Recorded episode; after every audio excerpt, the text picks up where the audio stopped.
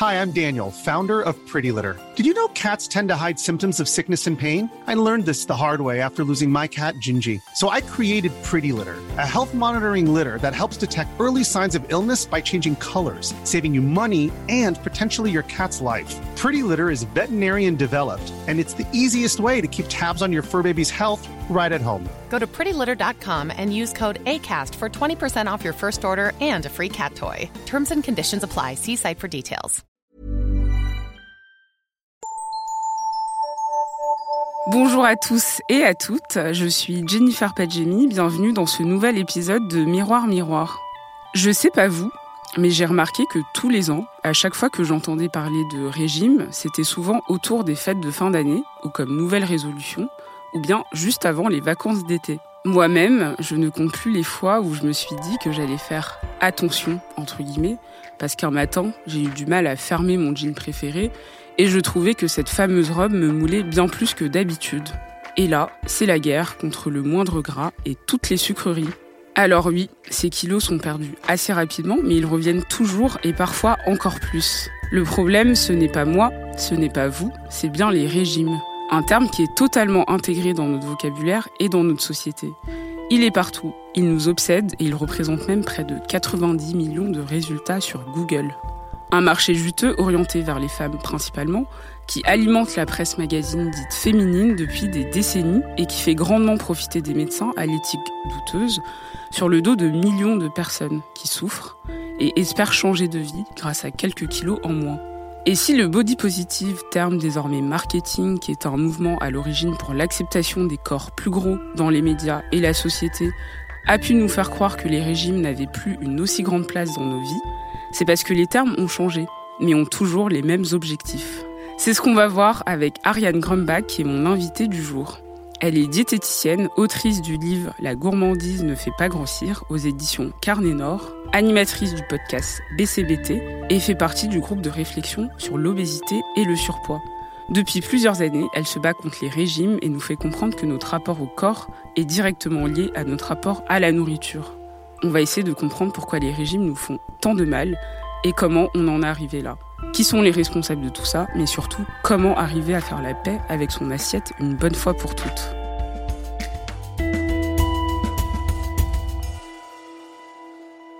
Bonjour Ariane. Bonjour Jennifer. Merci d'être présente avec moi aujourd'hui. Avec plaisir.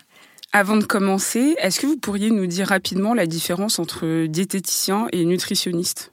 Absolument. En fait, euh, diététicien, c'est une profession réglementée euh, qu'on ne peut exercer qu'avec euh, un diplôme, en étant, en étant référencé, alors que nutritionniste, en fait, contrairement à ce qu'on croit, c'est juste un adjectif. Et donc, les médecins nutritionnistes, c'est pas une spécialité de médecine, c'est éventuellement des gens qui ont fait des études de nutrition, c'est éventuellement des gens qui mettent ça sur leur plaque sans aucune règle, et donc c'est un adjectif qui peut être utilisé un petit peu comme on veut. Donc, ils essayent de faire reconnaître ça comme une spécialité, mais c'est pas le cas pour l'instant et n'importe qui en fait peut se dire nutritionniste. Mais qui est médecin du coup dans les deux? Et donc les diététiciens ne sont pas médecins, c'est une profession paramédicale.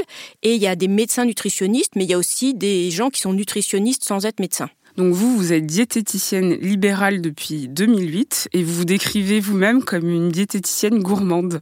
Ça me fait sourire parce que c'est pas quelque chose qu'on voit habituellement. Ben justement. Alors d'abord, c'est que c'est une vérité que je suis gourmande et je suis notamment devenue diététicienne parce que euh, j'aimais beaucoup euh, manger. Ça me passionnait. Et puis, en fait, c'est pour justement aller contre l'image qui est vraiment très majoritairement répandue que diététicienne égale privation, restriction, régime. Et donc, je veux euh, provoquer l'intérêt et le, questionnement en disant ça. Vous, quelle est votre approche en tant que diététicienne Par exemple, si j'arrive dans votre cabinet et que je vous dis euh, j'ai envie de perdre 15 kilos, comment vous procédez? Alors la, première chose que je fais, c'est que je, vais vous demander de raconter votre histoire, c'est-à-dire euh, toute votre histoire avec l'alimentation, le poids depuis le début, parce que assez souvent, ça remonte à, l'enfance, euh, les, les premiers questionnements. Et du coup, ben, est-ce que c'est une prise de poids régulière euh, ou d'un coup Est-ce qu'il y a eu des pertes de poids, des reprises de poids, des régimes Enfin, toute cette histoire pour comprendre euh, un petit peu votre relation à la nourriture. Après, ben, je vais aussi vous demander de me raconter comment vous mangez. Et à partir de là, ben, j'ai une approche qui est toujours très personnalisé. Euh, j'ai pas une méthode, enfin j'ai des outils, mais j'ai pas une méthode stricte.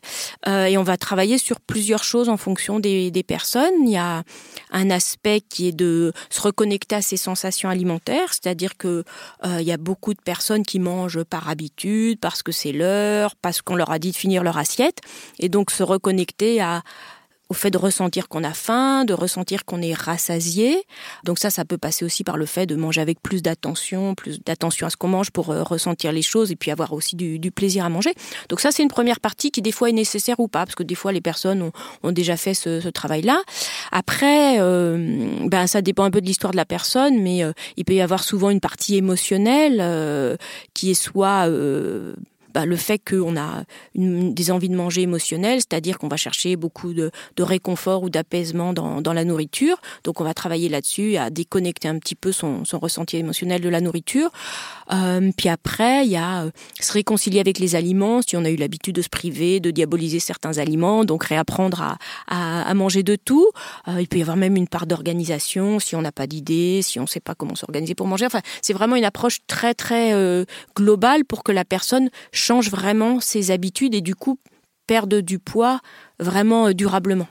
Mais est-ce que les personnes qui viennent vous voir veulent absolument perdre du poids et utilisent le mot régime? Ou est-ce qu'il y, a aussi des personnes qui arrivent pour vous dire, voilà, j'ai juste envie d'avoir une, alimentation plus saine ou juste d'avoir un autre rapport à la nourriture? Est-ce qu'il y a toujours le mot régime? Alors il y a très souvent le mot régime, mais pour le fuir. C'est-à-dire que j'ai quand même une certaine visibilité euh, avec mon approche justement anti-régime. Donc c'est quand même la majorité des personnes qui viennent me voir veulent arrêter les régimes et se sont rendus compte que c'était horrible, que c'était traumatisant, que ça les avait fait grossir et donc elles veulent justement autre chose. Alors des fois cette autre chose leur fait peur aussi parce que c'est euh, une certaine liberté en fait de, de, s'écouter, de, de manger ce qu'on veut, mais c'est ça que je leur propose. Alors pour la majorité, il y a au départ quand même une envie de perdre du poids, mais c'est souvent quand même assez couplé avec une, euh, envie d'avoir une relation euh, apaisée à la nourriture. Et des fois, cet aspect-là peut prendre le dessus, c'est-à-dire que des fois, au bout de quelques temps, assez rapidement, elle retrouve, euh, justement en réapprenant à manger de tout, à s'écouter, une telle tranquillité mentale et des fois, c'est un tel confort, une telle révolution que finalement, le poids peut passer au, second plan. Il peut y avoir des personnes qui viennent juste pour ça, effectivement, juste pour, euh, pour euh, apaiser ça sans préoccupation de, poids ou en disant bah, le poids, on verra bien. Peut-être ça sera un résultat en plus, mais c'est pas ça l'important. Donc le terme de régime alimentaire au sens propre de restriction a été popularisé par Lulu Hunt Peters qui en 1918 invitait ses lectrices à compter les calories à raison de 1200 par jour. Donc le livre s'intitulait Diet and Health with Key to the Calories et elle écrivait des choses comme, je cite, Désormais, vous mangerez des calories de nourriture. Plutôt que de dire que vous prenez une tranche de pain ou une part de gâteau, vous direz 100 calories de pain, 350 calories de gâteau. Est-ce que c'est ce livre qui a vraiment marqué un tournant dans la diététique? Je, pense qu'il existait avant, enfin depuis des siècles, des envies de maîtriser son corps, beaucoup de croyances diverses et variées sur les bons, les mauvais aliments, depuis sûrement même le Moyen Âge ou peut-être. Mais euh, cette idée de calories, elle est venue avec une approche en fait beaucoup plus scientifique de, de connaissance de l'énergie et de ce que pouvaient apporter en termes nutritionnels et en termes de calcul énergétique les, les aliments. Donc ça, c'est vraiment un changement parce que du coup, ça a rendu les choses encore plus obsessionnelles. Parce qu'avant, quand même, on se disait peut-être il y a des bonnes et des mauvaises choses. Là, on s'est mis à tout compter. Et ce qui, ce qui euh, occupe la tête euh, en permanence, en fait, et à apprendre par cœur euh, des, calories. Et, c'est terrible parce que moi, je vois des personnes qui, des fois, se, ont tellement intégré ça que c'est automatique, c'est un réflexe, en fait, face à un aliment de savoir combien de calories ça représente.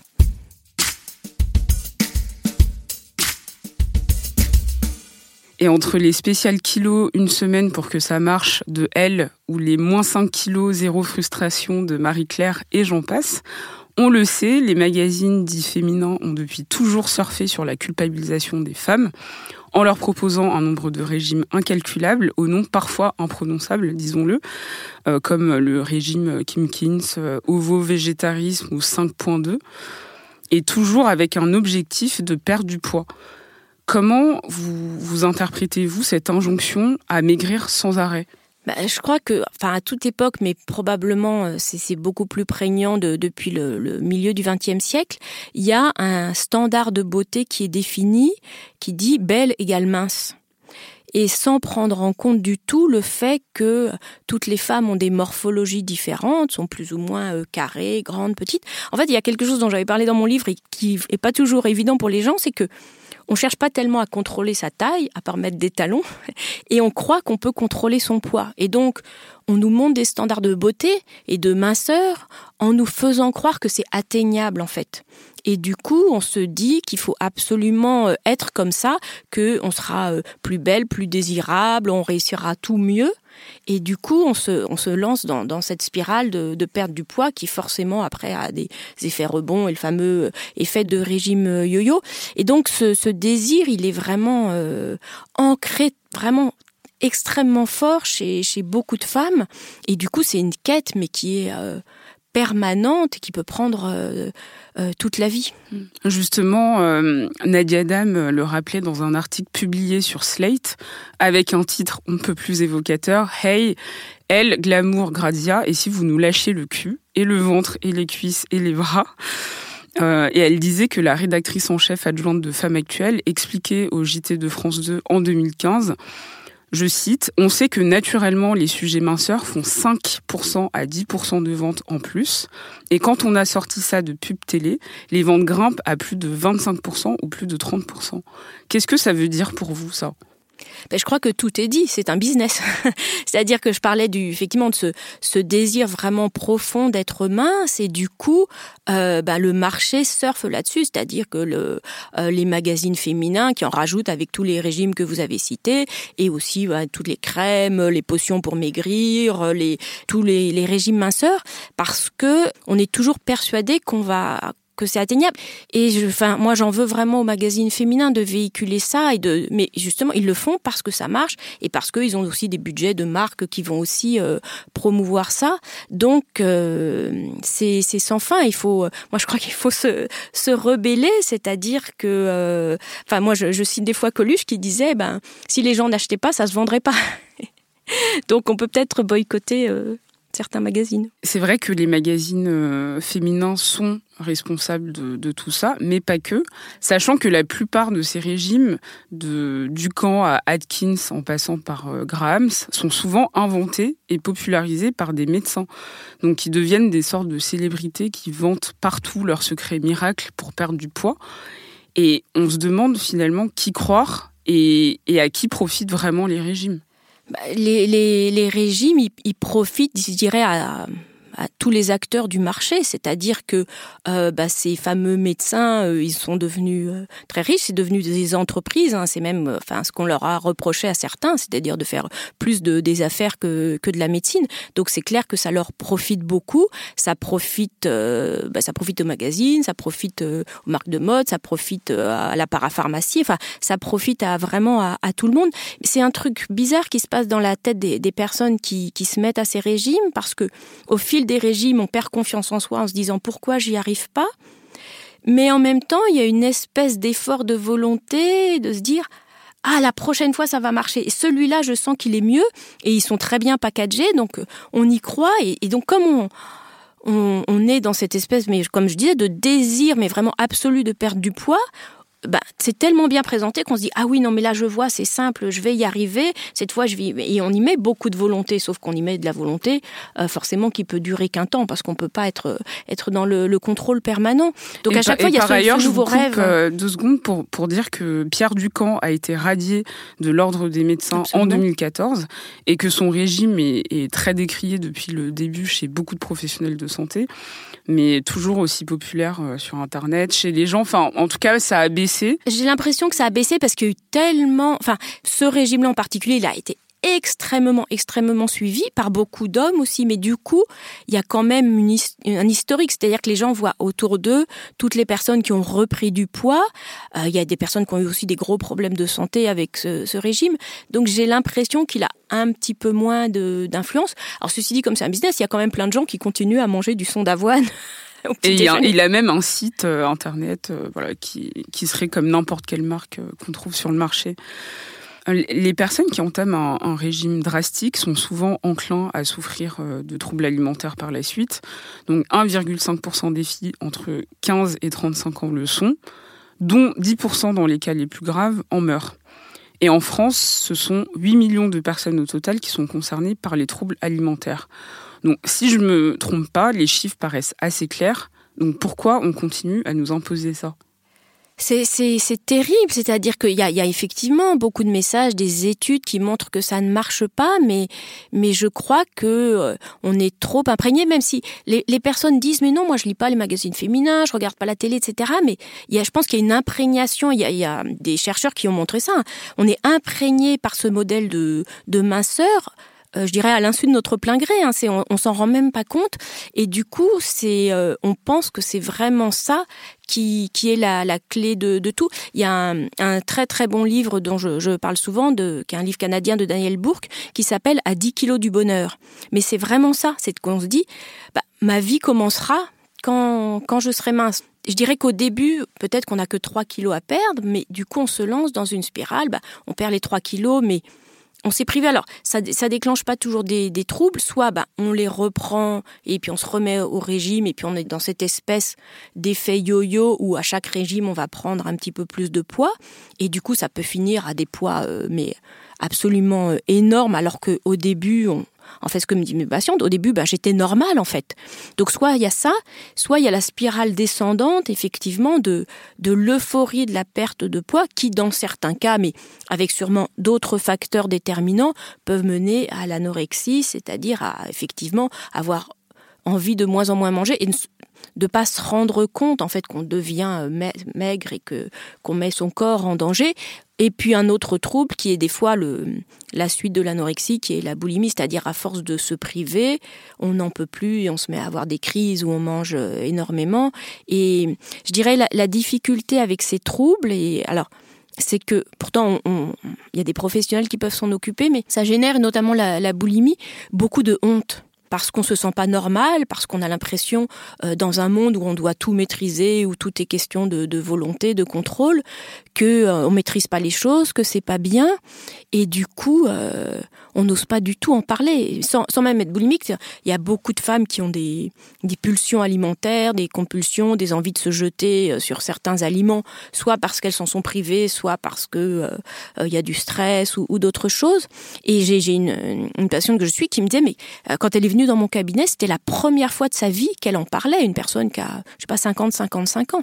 Parce que même à son mari, elle ne pouvait pas, euh, elle ne pouvait pas en parler. Donc je pense que toute cette honte font que les personnes gardent ça pour elles et du coup, peut-être se donnent pas les, les meilleures euh, possibilités d'être, euh, d'être soignées, d'en sortir.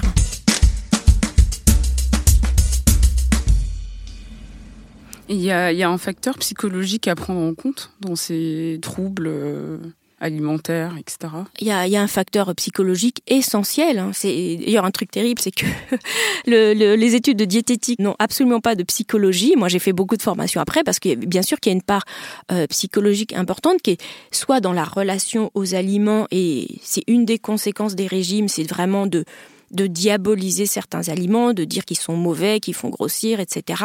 Et du coup, on est dans un système de privation-craquage, c'est-à-dire que plus on se prive, plus on a envie d'un aliment et on finit par craquer.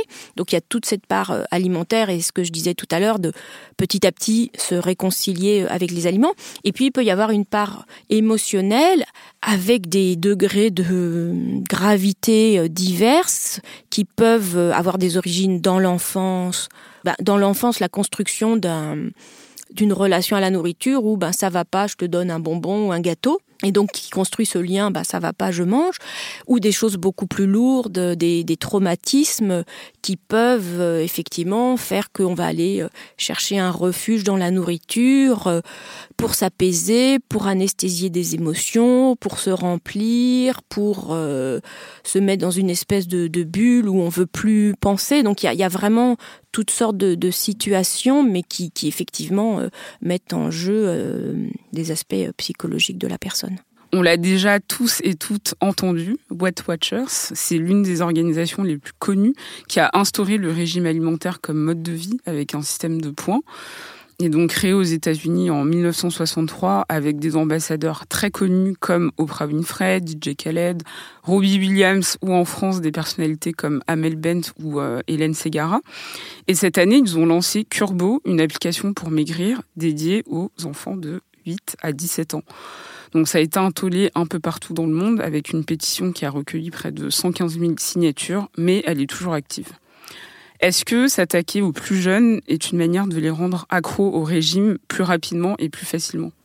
Exactement, c'est terrible, c'est terrible. C'est-à-dire cette euh, notion de, de, contrôle de l'alimentation, alors je, comprends, ils ont énormément de moyens, Weight Watchers, et c'est vrai que aux États-Unis, il y a quand même beaucoup, beaucoup de problèmes de, surpoids et d'obésité sur les enfants. Donc, je pense qu'ils veulent, euh, ils veulent attaquer ça.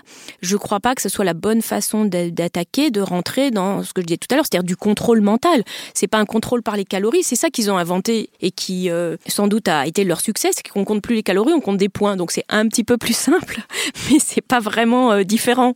Et il y a des gens qui obsessionnelle des points. Il y a une personne qui me racontait que des années après, elle se rappelait qu'une part de galette des rois, c'était 12 points. Donc autant dire qu'elle a du mal à manger la galette avec euh, uniquement du, du plaisir. Et puis le problème, c'est aussi les, ambassadeurs qui sont très connus. Enfin, par exemple, quand on voit une Oprah Winfrey qui a une influence énorme, qui a participé pendant de nombreuses années à, ça et à faire un peu la promotion de cette marque, Enfin, c'est horrible sur l'impact en fait que ça peut avoir sur des gens bah, qui, alors, consomment. Euh, je, je, je pense qu'il y a deux choses là-dedans. Enfin, soyons clairs qu'il doit y avoir un intérêt financier, qu'elle a dû être très très très bien payée. Et par ailleurs, il y a le testimonial. Regardez, pour moi, ça a marché. C'est-à-dire que si on se situe dans le court terme, effectivement, Oprah Winfrey a fait Weight Watchers. Je pense que c'est peut-être, c'est probablement vrai. Et elle a perdu du poids qu'elle a probablement, me semble-t-il, euh, repris. Du coup, ils sont passés à une autre, une autre ambassadrice probablement. C'est-à-dire qu'il y a, toujours, je, pense que ce qui marche beaucoup dans le monde d'aujourd'hui, euh, et donc d'ailleurs merci des fois de faire appel à des professionnels, parce que ce qui marche beaucoup aujourd'hui, c'est les témoignages, puisqu'on est quand même dans un monde de l'émotionnel, et du coup, pouvoir s'identifier à quelqu'un, pouvoir se dire, ah, j'ai vécu la même chose, il se passe la même chose pour moi, donc si ça a marché pour elle, ça va marcher pour moi, c'est quelque chose qui est beaucoup dans, dans l'air du temps.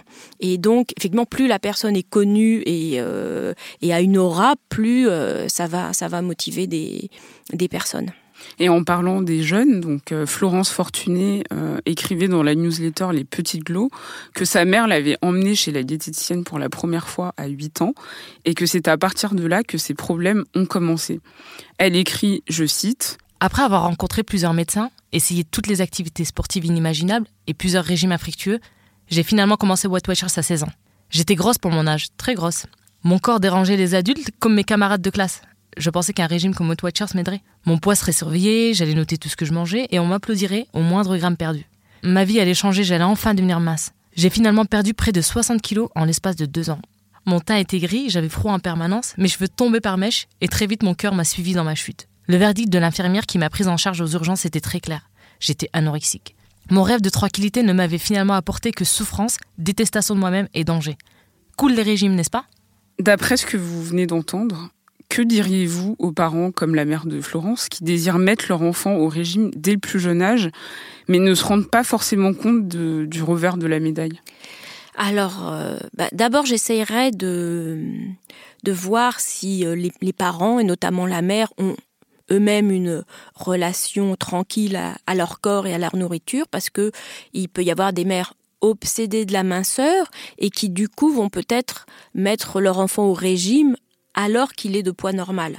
Donc effectivement, là, il faut plutôt travailler avec les parents à essayer de leur faire comprendre la diversité des corps, que même dans une famille, on n'a pas tous la même morphologie et que euh, on peut être très longiligne et avoir des, enfants qui ont une, morphologie différente. Ça, c'est la première chose. La deuxième chose, ça dépend un petit peu de l'âge. C'est-à-dire que je dirais qu'il y a un âge vers justement 8-9 ans où il faut peut-être pas s'inquiéter, se dire peut-être qu'elle va grandir, la croissance n'est pas, euh, pas homogène, peut-être qu'elle va grandir, à un moment donné s'affiner, qu'est-ce qui va se passer à la puberté, etc. Donc pas forcément euh, se, se, focaliser sur exactement comment, comment est l'enfant à cet âge-là. Mais, mais par contre, si effectivement il y a une réalité, c'est que l'enfant a beaucoup de poids en trop, il ne faut jamais mettre au régime, parce que ça, c'est vraiment le début d'une spirale, et ça, c'est vraiment su, reconnu que si on prive un enfant, il trouve toujours un moyen de manger en cachette, que ce soit chez les copains, la grand-mère, etc. Donc il faut jamais priver un enfant. Ça peut vraiment avoir des, conséquences horribles, surtout quand on est dans une famille où il y a plusieurs enfants et qu'il y en a un qu'on prive. Donc il faut pas du tout le priver, mais il faut essayer avec euh, beaucoup, beaucoup de bienveillance, d'en parler avec l'enfant, de comprendre ce qui se passe. Euh, un enfant, il peut aussi avoir euh, un rapport émotionnel à la nourriture, peut-être il peut manger trop vite. Qu'est-ce qu'il cherche comme, comme réconfort ou comme comme besoin dans, dans la nourriture. Donc, euh, éventuellement, aller voir un professionnel, mais déjà en parler et, lui dire c'est pas grave, de bien lui montrer que de toute façon on l'aime de façon inconditionnelle, mais que peut-être pour son bien-être, ça serait bien de comprendre un petit peu ce qui, ce qui se passe, mais surtout pas rentrer dans la privation.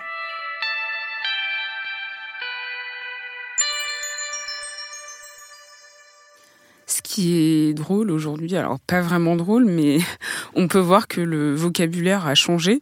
On ne parle plus de régime, mais de reprofiler son corps, de détox, de manger sain dans un corps sain, rester fit, euh, du jeûne intermittent et plus généralement dans un mode de vie sain euh, qui pullule sur les réseaux sociaux, notamment sur Instagram. Et il y a encore 82% des Françaises qui font attention à leur ligne, entre guillemets.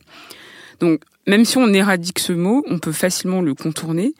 Et je me demande comment on fait pour complètement changer le paradigme et ne plus voir la nourriture comme un ennemi.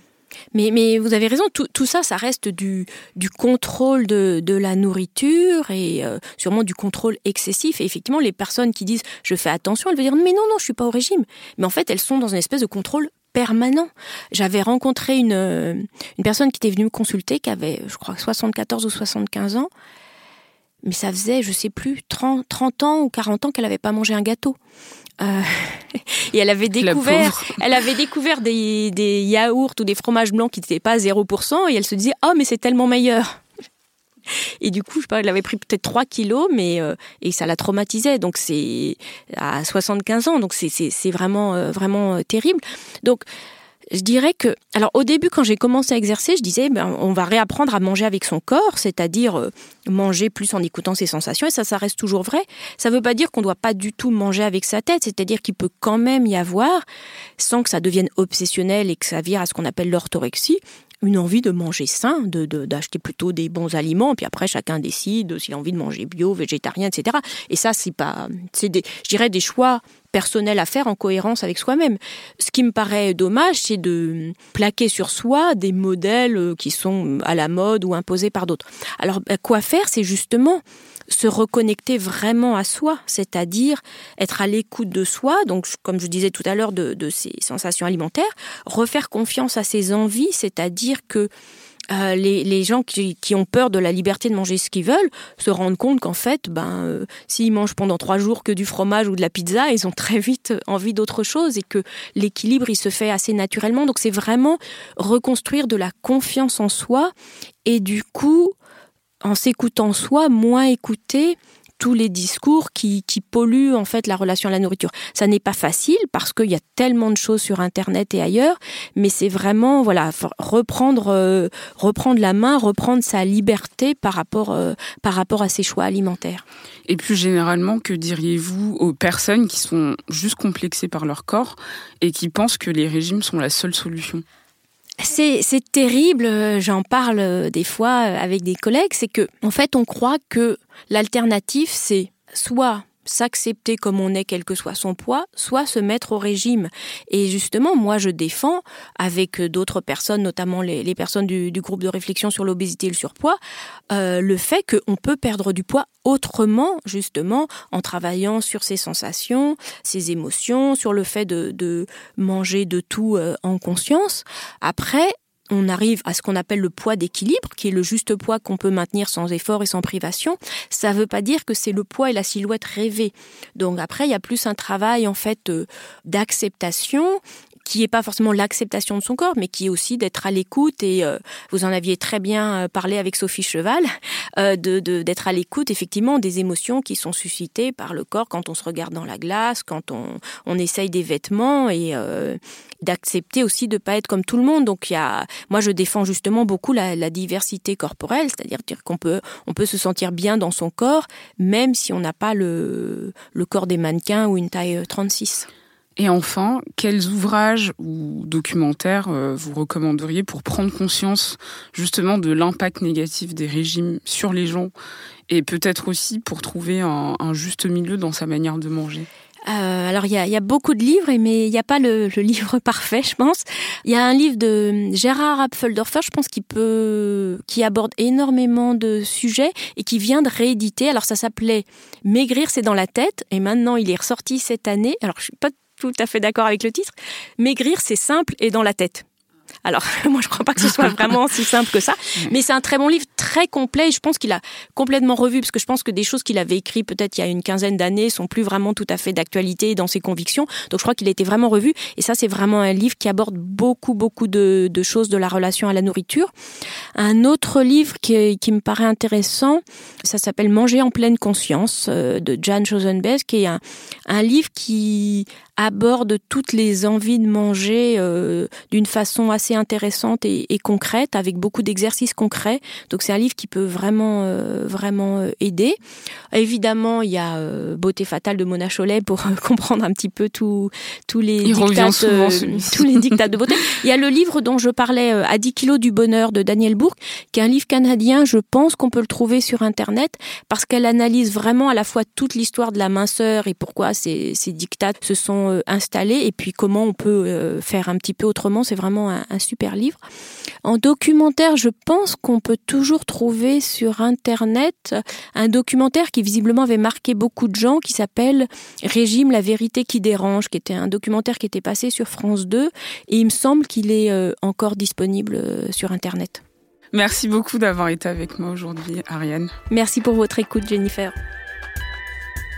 Merci d'avoir écouté cet épisode. N'hésitez pas à laisser des bonnes notes s'il vous a plu, mais aussi à commenter et réagir sur les réseaux sociaux, at Miroir Podcast sur Twitter, pour nous dire ce que vous en avez pensé.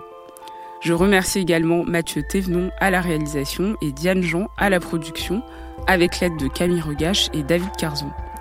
Quant à moi, je ne vous dis pas à dans deux semaines, mais plutôt à l'année prochaine, puisqu'on fait une petite pause pour les fêtes de fin d'année.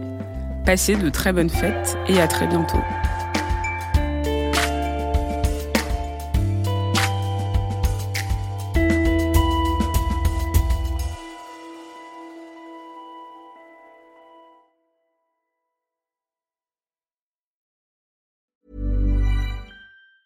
Hey, it's Danny Pellegrino from Everything Iconic.